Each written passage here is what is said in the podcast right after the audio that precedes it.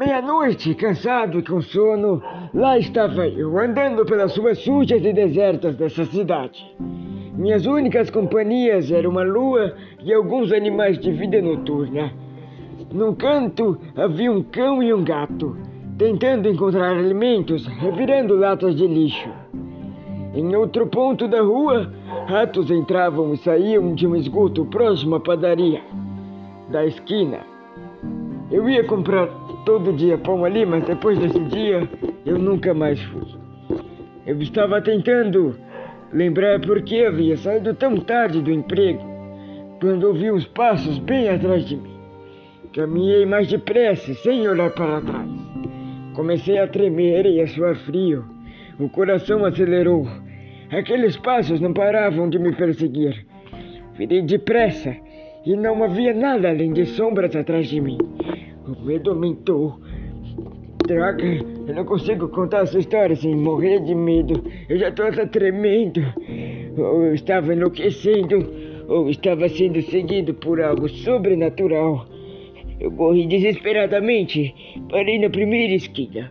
Estava cansado demais para continuar correndo. As minhas velhas pernas já não estavam mais conseguindo correr. Não aguentavam mais nem um quilinho. Então me sentei e comecei a orar. Nunca havia feito aquilo antes, então não sabia o certo como fazer. Mas pedi muito perdão pelos meus pecados. Então senti algo me tocar. Dei um pulo para frente e atrás. Para, calma, para.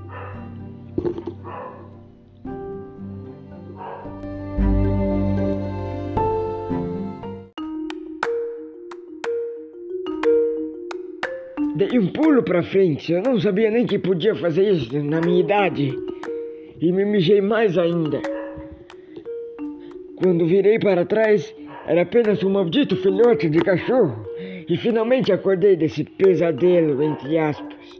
Acordei todo mijado e com medo, no meio da madrugada, por conta de um filhote de cachorro que só existia nos meus sonhos. Quando meu coração acelerou aquele momento, eu pensei que iria infartar pela segunda vez. Ainda bem que nada daquilo era real. Era apenas um maldito sonho ruim.